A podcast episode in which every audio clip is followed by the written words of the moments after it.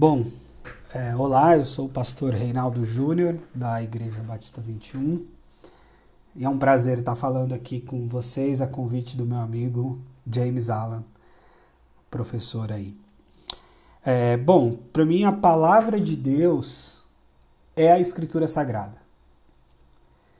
Ou seja, a Escritura Sagrada é a palavra de Deus. Veja bem, a Escritura Sagrada não é Deus, mas é a palavra dele. Deus é maior que a Bíblia.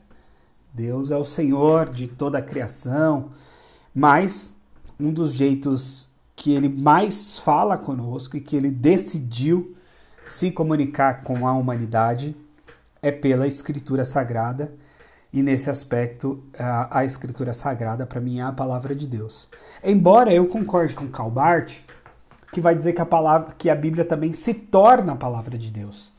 Ou seja, ela precisa encontrar um coração, uma mente aberta e ter uma ação do Espírito Santo aí para que ela ganhe sentido na vida de uma pessoa.